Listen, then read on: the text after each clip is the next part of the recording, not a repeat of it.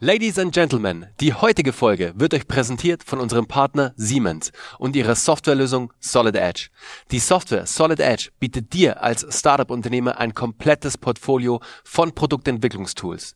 Mechanische und elektrische Konstruktion, Simulation, Fertigung, technische Publikation, Datenmanagement und vieles mehr. Solid Edge ist ein Portfolio erschwinglicher, benutzerfreundlicher Software-Tools, die alle Aspekte der Produktentwicklung abdecken. Startups benötigen Zugriff auf die besten Tools und Technologien, um Ideen schnell auf den Markt zu bringen. Aber oft fehlt es an den Mitteln, die erforderlichen professionellen Ressourcen zu erwerben. Als Gründer sieht man sich vielen Herausforderungen gegenübergestellt. Der ständige Kampf um die Finanzierung, die zum Lernen neuer Fertigkeiten erforderliche Zeit und die Herausforderungen einer ausgewogenen Work-Life-Integration. Siemens hat hierfür ein geniales Programm für Startups aufgesetzt und macht es neuen Unternehmen dadurch sehr leicht, auf Premium-Software und Ressourcen inklusive Online-Schulung und Community-Support zuzugreifen, unabhängig davon, ob du Produkte entwirfst oder Konstruktionsdienstleistungen anbietest.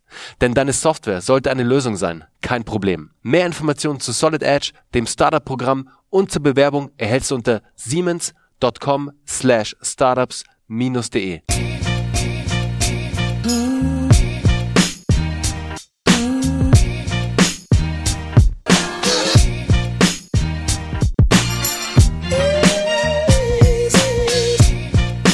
Freunde, herzlich willkommen zu einer neuen Episode von Grown Up Hacks.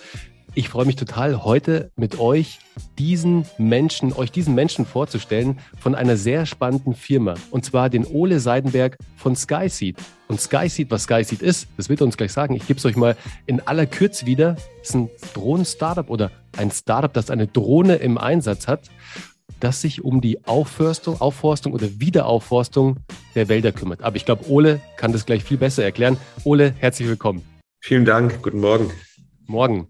Na, erzähl mal, Ole, was treibt ihr denn so bei SkySeed? Also wer bist denn du eigentlich? Stell dich doch mal ganz kurz vor und gib uns mal so einen kurzen Rundumschlag und dann erzähl uns mal, was, was ihr bei SkySeed macht, weil das ist ja echt ein richtig, richtig starkes Projekt. Ja, vielen Dank. Genau. Also ich bin der Ole, einer von drei Gründern von SkySeed.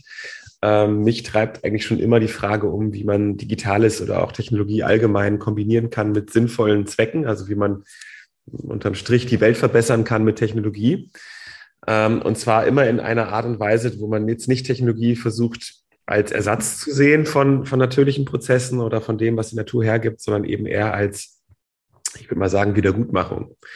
Also wir haben ja vieles ähm, als Menschen kaputt gemacht durch die Industrialisierung, durch unsere Abhängigkeit von Öl, Gas und so weiter. Das erleben wir jetzt ja gerade nochmal ganz stark im Zusammenhang mit, mit der Ukraine-Krise. Ähm, aber auch grundsätzlich sind wir da schlecht aufgestellt und das betrifft auch die Wälder.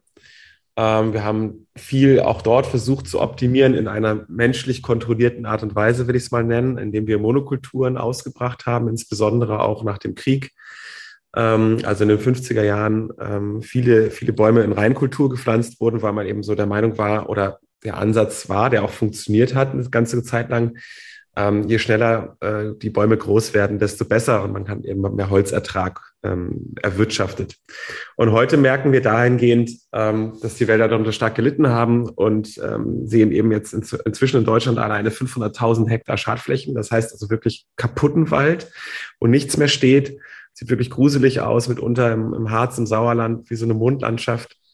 Ähm, und da gehen wir jetzt, äh, wenn du so willst, gegen vor oder versuchen Waldbesitzer, Landesforste und so weiter und so fort zu unterstützen bei der Wiederaufforstung, aber auch beim Waldumbau. Und haben uns überlegt, wie können wir das Ganze beschleunigen und sind zu dem, zu dem Schluss gekommen, in der Drohne kann man wunderbar aussehen und kann im Grunde die Natur imitieren. Weil der Baum als solches ja auch sein Saatgut nicht erst in die Baumschule schickt und großziehen lässt, sondern in der Regel einfach sein Nachkommen als äh, Saatkorn fallen lässt auf den Boden und dann nicht alle von denen, aber viele von denen es schaffen, ein kleiner Sämling werden, ein kleiner Setzling werden, wenn du so willst, und irgendwann hoffnungsvollerweise einen Baum. Und genau das machen wir jetzt mit der Drohne und eigenen Saatgutpellets. Genau, da wollte ich nämlich gerade nachfragen, weil du es gerade so schön erklärt hast, wie es der Baum eigentlich ja macht, wenn er seinen mhm. Samen fallen lässt, sozusagen. Ihr lasst ja auch einen Samen fallen, ein bisschen genau. höher, von einer bisschen höheren Höhe sozusagen. Ja. Und ihr habt dafür ja auch eigene Pellets entwickelt. Da kommen wir gleich dazu.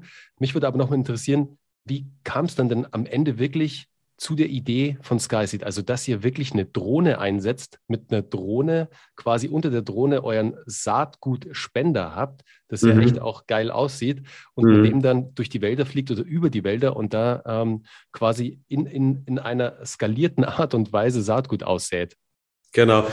Ja, es war so ein bisschen eine Mischung, ich glaube, wie es häufig ist bei Startup-Gründungen aus, ähm, es lag in der Luft, wenn man so will. Also wir sind auch nicht die Ersten, muss man dazu sagen. Es gibt es in den USA und Australien, Kanada auch schon äh, in vergleichbarer Weise. Ähm, plus wir haben einfach einen Freundeskreis, der sehr drohnenaffin ist. Also tatsächlich ein, zwei Drohneningenieure, äh, wenn du so willst, in unserem Umfeld, die teilweise Racing Pilots sind, also wirklich mhm. mit so Kleinstdrohnen fliegen, mit, ich glaube, 100 Sachen teilweise durch Hindernisse durchfliegen und solche, solche Dinge. Äh, gleichzeitig kommen wir stark aus dem Klimaschutz und aus der Technologieinnovation, Open Source Bewegung und so weiter und so fort und haben dann das eine mit dem anderen verknüpft. Aber es gab auch diese private Komponente, ähm, dass mein Mitgründer Dominik mit seinen Söhnen im Wald stand und die gemerkt haben, so, Papa, wieso ist denn der Wald so still? Also 2018 rum oder 2017, ich weiß nicht mehr ganz genau, ähm, als so diese, diese wahnsinnigen Trockenjahre waren. Ähm, sorry, ich musste mal kurz einen Anruf wegdrücken. genau, stand er da im Wald und es ist ihm klar geworden, ja, der Wald ist so still, weil er tot ist. Also weil, oder weil er einfach viel, viel weniger Leben noch durchkommt durch diese Hitze und die Klimakatastrophe, das ist ja das Abstruse daran. Wir müssen quasi sie viel schneller aufhalten, als wir es eigentlich noch als wir es eigentlich noch können. Ja, also eigentlich vorgestern. Wir sind viel zu spät dran. Deswegen brauchen wir jetzt die Hilfe von Technologie auch, obwohl das auch ein Teil zum Problem beigetragen hat. Und gleichzeitig ist der Wald so ein langsamer Prozess. Ne? Also das ist immer das Traurige daran, dass es einerseits so schnell geht, ihn kaputt zu machen, aber so lange dauert, ihn wieder aufzubauen. Und genau deswegen haben wir eben überlegt, kann man da nicht irgendwie den Hebel schaffen mit, mit Technologie. Hm. Seit wann seid ihr denn jetzt schon am Start mit SkySeed? Seit Anfang letzten Jahres, also 2021 okay. im Januar, waren wir praktisch beim Notar, ähm, haben gegründet und hatten da die ersten Gespräche, beziehungsweise die ersten Gespräche davor natürlich, im 2020, so als Corona aufkam. Das war auch so ein bisschen der, der Arschtritt, das dann zu gründen, weil wir vorher ganz ähm, relativ bequem miteinander auch schon gearbeitet haben, aber hauptsächlich Consulting gemacht haben, äh, Teambuilding, Führungskräfte trainiert und so weiter und so fort. Das war alles ganz gut. Aber dann Corona hat es ver verunmöglicht und wir hatten alle keine Lust auf Zoom-Trainings. Ähm, genau. Und so kam, dass wir gesagt haben, wir machen das jetzt und haben dann mit ersten Freunden gesprochen, die, die selber schon mal erfolgreiche Startup-Unternehmer waren und gesagt haben, ja, wir finanzieren euch gerne die erste, die erste Angel-Runde, wie man das so nennt.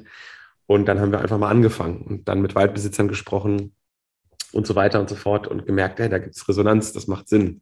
Also es kann Sinn machen und wir müssen jetzt erstmal beweisen, dass das Produkt auch funktioniert und mhm. äh, entsprechend dann losgelegt, diesen Abrufmechanismus, den du gerade beschrieben hast, äh, entwickelt. Ähm, äh, da eben auch schon Solid Edge genutzt, was, was ja ähm, uns da sehr geholfen hat, auf jeden Fall äh, das schnell zu konstruieren. Das ging auch ziemlich flott. Wir haben witzigerweise nach, der Nachbar von unserem ersten Investor ist äh, Mechatroniklehrer auch am Technischen Gymnasium. Äh, der nutzt das eh schon äh, für sich und seine der, durch, der durch dann auch zu, zu Solid Edge gebracht. Ja, genau, so war das. Sehr witzig. Ähm, total. Und meinte, hey, das ist super, lass uns mal loslegen und äh, lieber schnell bauen und ausprobieren in, äh, in der Praxis als lange rummachen. Ähm, und das ist halt einfach, ich meine, das ist Gold wert bei uns, ne? Äh, weil du musst einfach immer wieder in den Wald und musst es testen und du ja. hast eine Million Dinge, die schiefgehen können logischerweise, die du auch vorher nicht äh, absehen kannst, wenn du es nicht testest und prototypest und dann mhm. eben mit 3D-Drucker einfach mal ausspuckst und zusammenschraubst und guckst, wie weit fliegen die Pellets so ungefähr. Ne? Ja, super cool. Also an dich da draußen, lieber Zuhörer, lieber Zuhörerin, wenn du gerade dabei bist, deinen ersten Prototypen zu entwickeln oder einen Prototypen im Kopf hast, aber irgendwie nicht so wirklich weiterkommst, dann können wir dir da an dieser Stelle auf jeden Fall Siemens und ihre CAD-Lösung Solid Edge ans Herz legen. Melde dich mal bei den Kollegen. Ich pack dir den Link hierzu in die Show Notes, kannst dir alles in Ruhe anschauen. Und für, Startup für Startups haben sie natürlich ein offenes Herz und greifen da tatkräftig unter die Arme, genauso wie sie es auch bei SkySeed gemacht haben. Geiler Zufall, Ole, dass euer Nachbar tatsächlich da das Ganze schon im Einsatz hat und euch draufgebracht hat. Also sehr, sehr cool. Sag mal, wie viel Fläche habt ihr denn jetzt schon besamt sozusagen? Also wie viel konntet ihr jetzt schon ähm, mit SkySeed wirklich am Ende des Tages, also wie viel konntet ihr dazu beitragen, neu aufzuforsten? Genau. Also da muss man dazu sagen, wir haben ja letztes Jahr eben erst gegründet und haben dann ähm, relativ schnell gemerkt, dass wir keine fertigen Pellets am Markt irgendwie kaufen können. Also dass wir nicht Forstsaatgut, also ne, zum Beispiel Birke, Kiefer, Lärche, Weißtanne und wie sie alle heißen, ähm, einfach nur kaufen und pelletieren lassen können bei einem schon existierenden Pelletierer oder so. Da haben wir also schnell lernen müssen, es gibt zwar Pellierer oder Pelletierer, aber die kommen dominant aus der Landwirtschaft und das ist ein ganz anderer Einsatzzweck. Also erstens natürlich ganz andere Körner. Ja, Mais oder so ist eine ganz andere Größe und verhält sich anders als so ein Sensibelchen wie Birkensamen zum Beispiel. Ähm, aber vor allen Dingen sind da andere Sachen drin und andere Sachen auch erlaubt, andere Materialien erlaubt, ähm, die wir nach Düngemittelverordnung und Bodenschutzverordnung und so weiter gar nicht in den Waldboden einbringen dürfen. Lange Rede, kurzer Sinn. Wir haben das dann selber entwickelt, diese Pillierung oder Pelletierung. Äh, und das hat alles ein bisschen gedauert, sodass wir erst im Herbst letzten Jahres überhaupt die erste richtige Saatsaison hatten. Und diese Saaten, die liegen jetzt gerade und sind praktisch gerade am Startklar werden, wenn du so willst. Das nennt man auch Stratifizieren. Das heißt, Viele Baumarten brauchen sogenannte Wechseltemperaturen, so um die 0 äh, bis 5 Grad rum, ähm, wo das praktisch erst die Keimhemmung abgebaut wird und dann geht es erst richtig los im April, Mai, ähm, dass die wirklich keimen und langsam anwachsen an den Boden. Mhm. Das heißt, erst jetzt kommenden Monat und übernächsten Monat im Mai werden wir rausfahren und diese Testflächen uns angucken. Das waren jetzt so circa 10, 15 Hektar. Viel mehr war das erstmal nicht, aber schon verteilt über das ganze Bundesgebiet, verschiedene Kontexte, verschiedene äh, Hanglagen, Sandboden und so weiter und so fort, so dass wir dann unsere Schlüsse ziehen können. Jenseits des Labors, wo das schon sehr gut funktioniert, wie gut es auf der Freifläche wirklich funktioniert. Und dann mhm. diesen kommenden Herbst, der Herbst ist immer die Hauptsaison, wenn du so willst, für die Aussaaten, wollen wir drei bis 400 Hektar schaffen. Also das wow. ist, ist, schon mal eine Ansage, das müssen wir auch erstmal packen. Vielleicht werden es auch nur 100, wer weiß, vielleicht werden es auch 500 aber wir geben unser Bestes und natürlich hängt da eine ganze Kette hinten dran an, an äh, Produktionsleistung, die wir erstmal auch mhm. aufbauen müssen, an Teamaufbau und so weiter und so fort. Mhm. Wer ist denn da am Ende euer Kunde? Also wer beauftragt euch, dass ihr dort aussät? Ist es der Waldbesitzer klassisch oder gibt es genau. da auch andere, gibt es auch andere Kandidaten? Es gibt auch andere Kandidaten. Also ich meine, am Ende gehört der Wald, wenn man so will, immer irgendjemandem. Also das mhm. ist unbedingt eine Einzelperson. Das kann auch eine Genossenschaft sein, Genossenschaftswald. Es gibt Kommunalwald, Stadtwald, Landeswald ähm, oder sogenannte Staatsforsten. Ähm, also zum Beispiel das Land Thüringen, äh, das Land Bayern. Ne? Also Bayern zum Beispiel besitzt, äh, ich glaube, 770.000 Hektar Wald. Ähm, die sie dann eben durch die verschiedenen Forstämter auch äh, pflegen und verwalten lassen. Ähm, genauso gibt es den Kleinstprivatwaldbesitzer, der dann irgendwo mal zwei Hektar geerbt hat oder einen halben oder so und vielleicht gar nichts davon weiß oder sich gar nicht drum kümmern kann. Äh, es gibt forstliche Betriebsgemeinschaften und es gibt den bekannten Großadel, wenn du so willst, also Hohenzollern und äh, Prinz Eugen von Hannover und so weiter. Ne? Also es gibt praktisch eine ganz bunte Landschaft an, an Waldbesitzenden. Und entsprechend divers ist dann für uns auch so die, die Zielgruppenansprache, aber die, die Problemlösung betrifft sie alle gleich. Mhm. Ja? Also ähm, ist natürlich für uns lohnenswerter oder auch für den Einsatz der Drohne spannender, wenn man eine große zusammenhängende Fläche hat, wo die so richtig ihr Potenzial ausspielen kann, weil die kann mhm. da mit 60, 70 Kilometer pro Stunde drüber rauschen und so ein Hektar macht die in zehn Minuten fertig. Mhm. Das ist also irre schnell im Vergleich zu Pflanztrupps, die da sonst drüber klettern müssen. Aber nichtsdestotrotz, erstmal ist es ein Grundanliegen für alle ähnlich. Ja, jetzt kümmerst du dich ja bei SkySeed auch um den Vertrieb. Und jetzt als ich als alter Vertriebler sozusagen, der sich auch in seinen Startups immer um den Vertrieb gekümmert hat, stelle ich mir das gar nicht so leicht vor, am Ende dann wirklich diese Stakeholder, diese, diese Menschen zu erreichen. Also mhm. A, weil sie halt super unterschiedlich sind und B, da gibt es ja auch nicht einfach so ein Verzeichnis oder wo jetzt alle Waldbesitzer drinstehen. Keine Ahnung. Ja, das stimmt. Also ich meine, es ist sowieso so eine Angelegenheit, wo man sich, äh, man tunlichst keine Cold Calls machen sollte, so mhm. wie ich das wahrnehme. Also jetzt nicht einfach wie so ein Versicherungsvertriebler, sorry, äh, ich will niemanden angreifen, aber jetzt einfach anrufen, hey, wollen Sie nicht eine günstigere private Krankenversicherung haben? Wollen Sie nicht eine günstigere Aussaat haben? Das würde ich nicht machen. Ne? Mhm. Sondern ähm, ist es tatsächlich so, es geht ganz viel über Empfehlungen. Äh, das heißt, wenn man mit den ersten spricht, dann kennen die natürlich noch fünf weitere oder auch 20 äh, Waldbesitzer und erzählen denen von uns. Und in der Regel melden sich dann Menschen bei uns tatsächlich ähm, und sagen, ich habe von euch gehört, gelesen, was gesehen, wie auch immer. Ich würde das gerne auch mal ausprobieren. So ist gerade die, die Akquise-Strategie, wenn du so mhm. willst. Ähm, Und wir drängen uns wirklich nicht auf. Also wir ähm, sind bei diversen Forstmessen dieses Jahr, wir sind in diversen Magazinen schon abgedruckt und so weiter und so fort, machen Öffentlichkeitsarbeit, wenn du so willst, und arbeiten dann, Fachbegriff ist inbound, also ja, ja ich, wollte ich gerade, wollte ich gerade sagen, ja. Genau. Und aktiv Leute anrufen, kommt vielleicht auch nochmal eines Tages, da gibt es tatsächlich auch ähm, Waldbesitzervereinigungen, ähm, wo die drin organisiert sind, sodass man dann darüber vielleicht bei Veranstaltungen nochmal präsent wird und dann auch mal aktiv auf jemanden zugeht und sagt, ich habe gehört, du hast große Schadflächen oder du musst noch sehr viel Wald umbauen, Monokultur umbauen zum Mischwald. Kann man schon machen. Wenn man wirklich ein ernst, ernsthaft gutes Angebot hat, ist das jetzt auch nicht unmoralisch, ne? Mhm. Auch mal zu platzieren, aber aktuell ist es auch nicht nötig. Mhm. Ja, aber da könnt ihr auch äh, wirklich toll mit eigenen Inhalten rausgehen. Also ihr habt A, ein äh, starkes Produkt. Das sieht natürlich auch nach etwas aus. Also da mhm. kann man wirklich gute Shots machen. Also geile Aufnahmen auch machen von dem Ganzen, was ihr ja schon noch gemacht habt. Ja. ein Video auch auf eurer Website, wo ihr gutes Produkt und äh, eure Mission und alles erklärt. Da stelle ich mir ganz gut vor, dass da Inbound und Content natürlich sehr gut funktioniert und dass ihr so halt auch die Menschen in eure Welt reinholt, dass ihr da erste Touchpoints halt auch er erzeugt und erschafft. Ja dass die Menschen dann proaktiv auf euch zukommen und sehen, wow, hey, da gibt es eine Lösung da draußen, die könnte für mich Sinn machen, die kontaktiere ich mal. Ja, das absolut. Der, der, das Witzige ist nur, oder das Interessante für mich auch als, als Herausforderung, ähm, ich sag mal, der klassische Waldbesitzer, ich möchte niemanden in eine Schublade stecken, weil die sind wirklich sehr verschieden. Ne? Mhm. Deswegen gibt es eigentlich den klassischen nicht und jetzt nutze ich das Wort trotzdem. Aber natürlich sind die nicht durch die Bank äh, Social Media affine, hippe junge Leute, die auf Instagram uns entdecken. Das hatten wir auch schon, ja, also einen jungen Walderben praktisch, der wirklich über Instagram mhm. auf uns gestoßen ist und äh, wahrscheinlich demnächst etliche hundert Hektar Wald verwalten muss mit, mit Ende 20 ähm, oder mitverwalten muss. Das gibt es auch, aber nichtsdestotrotz, wir müssen so ein bisschen die Schere hinkriegen zwischen denen, die Lust hätten, zum Beispiel Wald zu spenden oder Bäume zu kaufen oder CO2 zu kompensieren und irgendwie in Weltrettertum investieren wollen, wenn du so willst. Das ist mhm. so die eine Ecke. Und die Waldbesitzer haben ganz andere, sehr, sehr handfeste Bedarfe.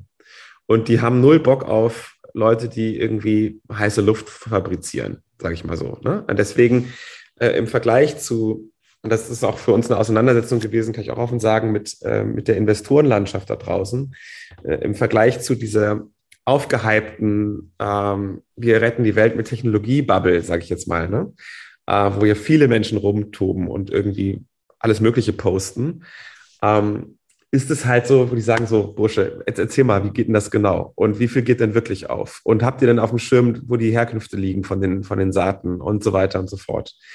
Ähm, und damit müssen wir uns auseinandersetzen. Ne? Also mhm. wir können keine App bauen, wo wir sozusagen eine Million User draufholen und dann skaliert das von alleine, sondern mhm. jeder Kunde ist ein ernsthaftes Gespräch oder zwei oder drei oder man fährt zur Fläche, guckt sich das an und dann müssen die Bäume, die wir sehen, ja auch noch ihre 50, 60 oder 100 Jahre wachsen. Das mhm. ist ja nicht äh, übermorgen fertig.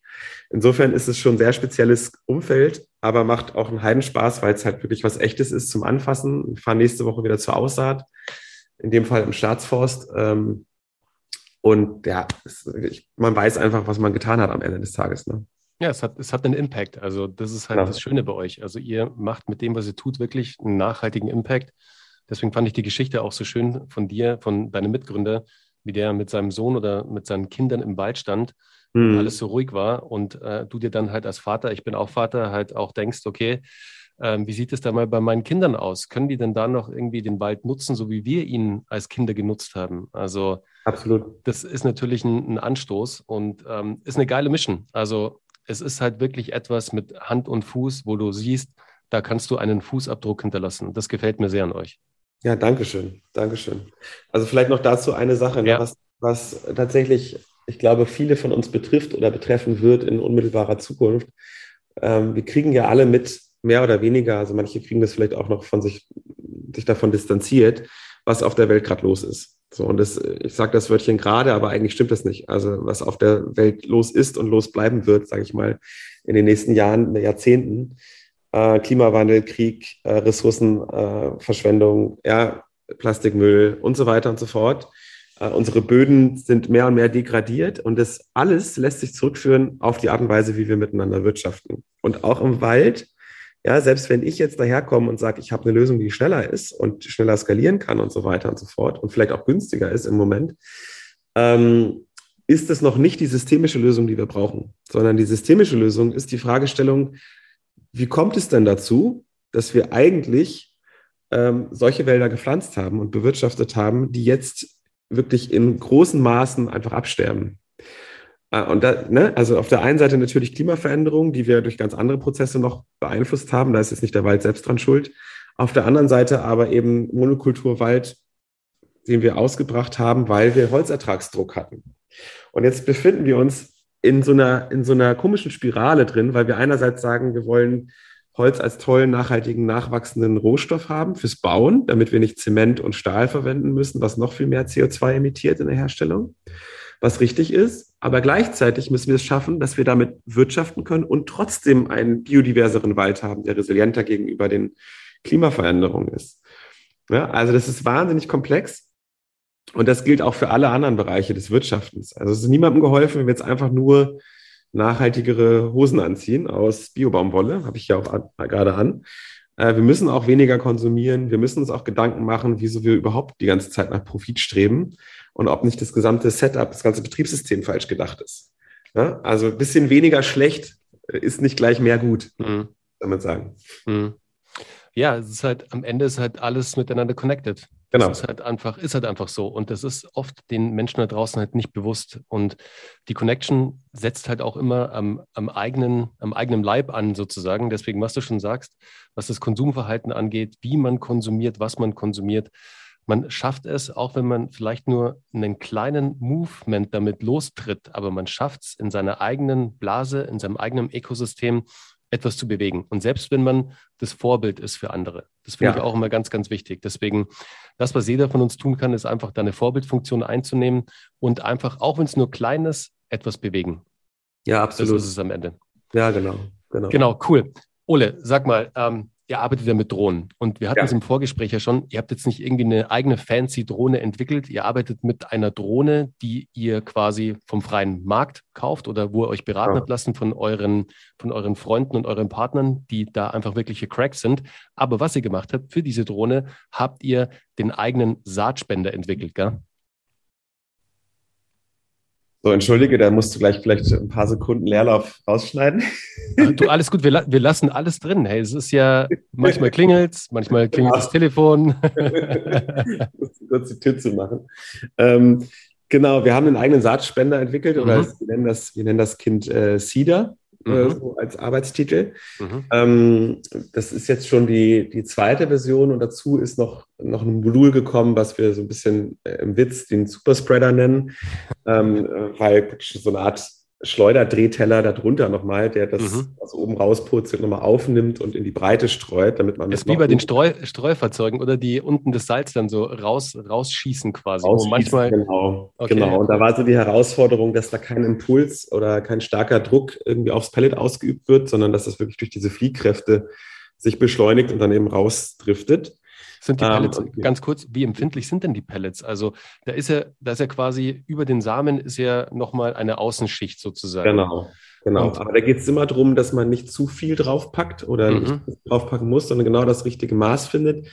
Dass es einerseits ein Eigengewicht entwickelt und idealerweise auch da runterkommt, wo man es haben will und nicht irgendwie 10 Meter, 20 Meter abdriftet durch den Wind und auf der anderen Seite aber auch nicht zu viel Materialaufbau nötig ist. Einerseits aus Kostengründen, klar, dass man da jetzt nicht, wer weiß, wie dicke Packungen drum packt, aber auch aus einfach logistischen Gründen, dass man mehr ähm, Pellets pro Überflug mitnehmen kann ne? Mhm. oder auch zum Kunden schicken kann. Also wenn man da jetzt äh, zum Beispiel aus einem Kilo Saatgut nachher 40 Kilo Pellets hätte, dann hat man natürlich entsprechend viel mehr Aufwand, das dahin zu schicken und zur Fläche zu bringen hm. mit einem waldfähigen Fahrzeug. Also das muss man alles mitbedenken. Ja, ja. Sag mal, aus einem Kilo, wie, also ich frage jetzt ganz blöd, aber mhm. wie viele Bäume kriegt man aus einem Kilo Samen raus? Das kommt total, das kommt total darauf an. Es gibt äh, je Baumart äh, oder je Saatart spricht man immer von einem Tausender Korn.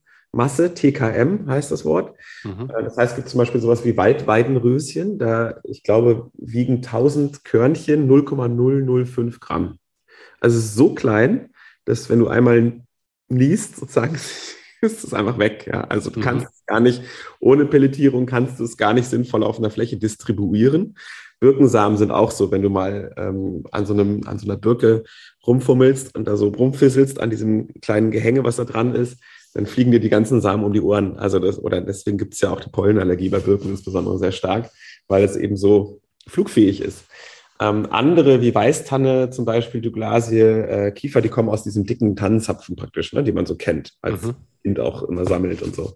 Ähm, und die sind sehr viel, sehr viel kräftiger. Das heißt, du kannst nicht sagen, wie viel in einem Kilo drin steckt, weil das total abhängt von, von der Größe. Okay, ne? okay, verstehe. Eicheln sind zum Beispiel so dicke Brummer, da musst du für einen Hektar, wenn du einen Hektar stocken willst mit Eichen, dann musst du schon drei bis 500 Kilogramm ausbringen. Wow.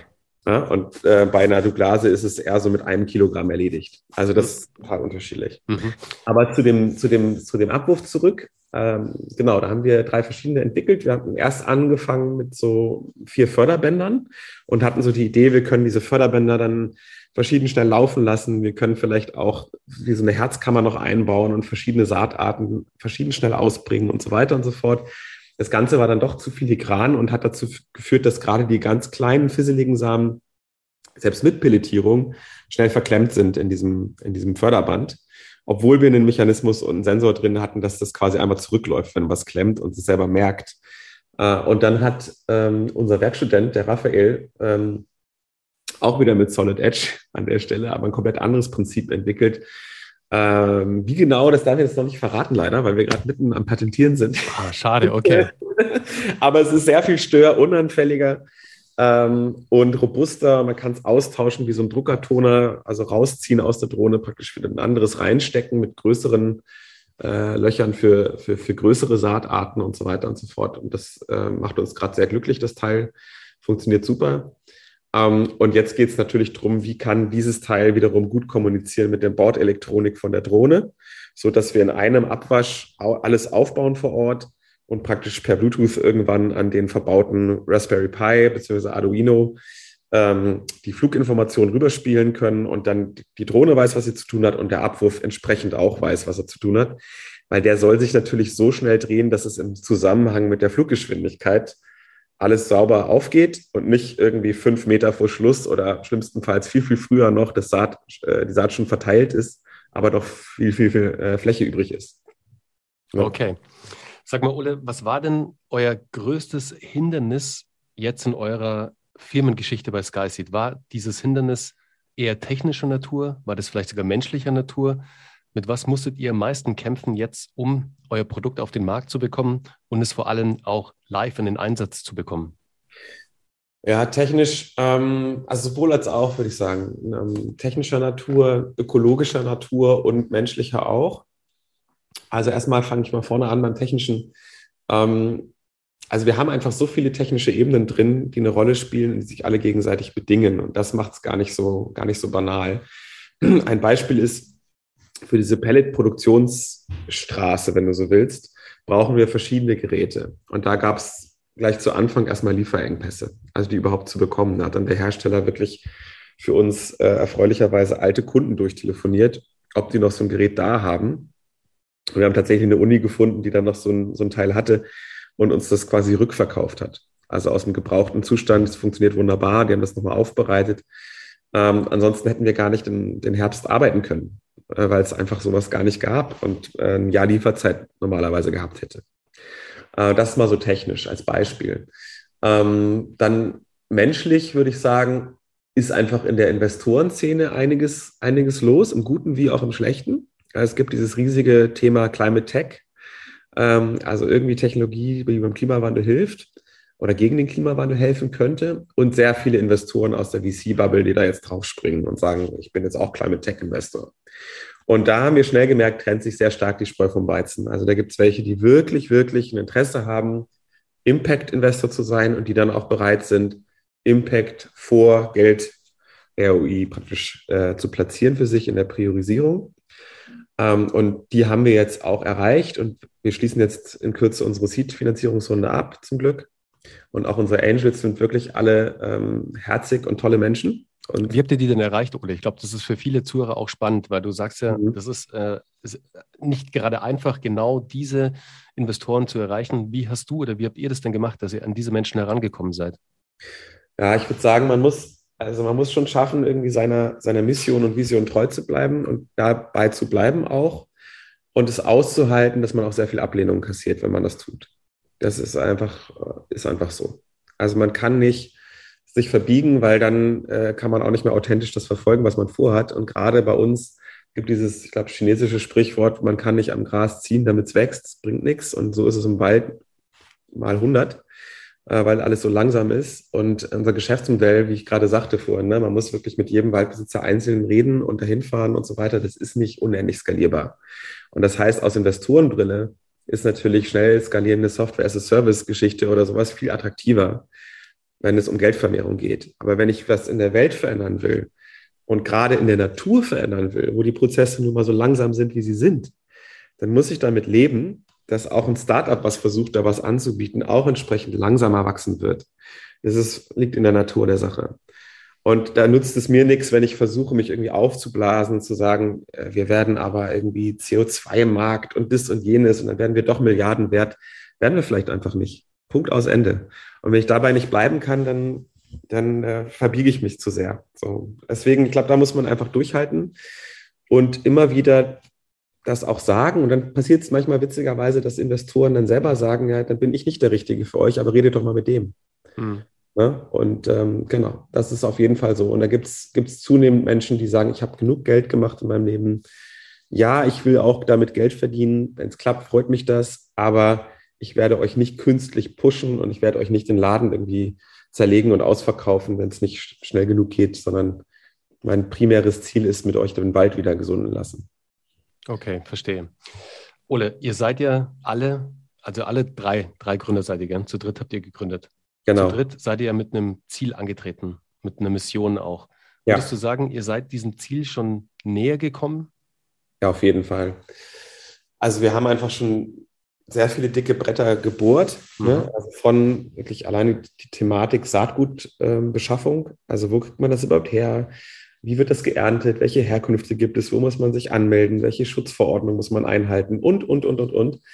Ähm, dann diese Pelletproduktion. Da haben wir jetzt eine kleine Fabrik aufgebaut. Das hätte ich nie gedacht, Anfang, Anfang letzten Jahres noch. Hätte ich es überhaupt nicht gedacht. Ich hätte gedacht, wir kaufen das einfach ein. Jetzt haben wir eine Fabrik. What? Und das ist also auf jeden Fall, und ich hätte auch nicht gedacht, dass wir so schnell Zuspruch bekommen und äh, hätte eigentlich vermutet, dass die Waldbesitzer viel, viel mehr mauern gegenüber Innovation und sagen, nee, so nach dem Motto, was der Bauer nicht kennt, frisst er nicht, ist überhaupt nicht so. Die sind sehr viel offenherziger und aufgeschlossener, als ich gedacht hätte. Ähm, genau, und jetzt müssen wir es in Anführungsstrichen nur noch machen. Also jetzt müssen wir raus, jetzt müssen die Pellets natürlich funktionieren, wie wir es uns erhoffen und geplant haben. Ähm, und dann können wir loslegen. Und äh, eine Sache, die ich gerade noch vergessen hatte, also ökologisches Problem oder Hürde, ist eben Saatgutknappheit. Das ist auch was, was wir nicht alleine beheben werden können, weil die Bäume, denen es schlecht geht, und das sind in Deutschland allein 80 Prozent aller Bäume, sind wow. schon unenverlichtet. Ne? Wow, krass. Ähm, das ist wirklich schlimm. Äh, die lagern natürlich auch weniger Keimfähigkeit in ihre Nachkommen ein oder produzieren gleich ganz viel weniger Saatgut.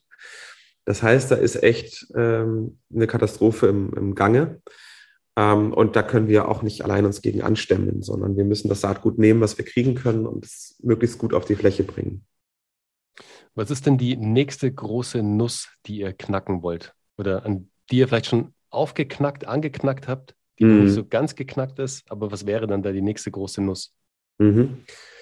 Ja, also jetzt erstmal ist es tatsächlich einfach das Konsolidieren beziehungsweise Skalieren, was wir angefangen haben, also die, die, die Pelletproduktion aufs nächste Level zu bringen, äh, weil aktuell arbeiten wir noch sehr viel händisch da ab und wenn wir so ein Hektar Pelletmasse pelletieren wollen, dann dauert das schon noch einen guten Tag ne, mit, mit Rücktrocknung und allem und das ist natürlich viel zu aufwendig noch.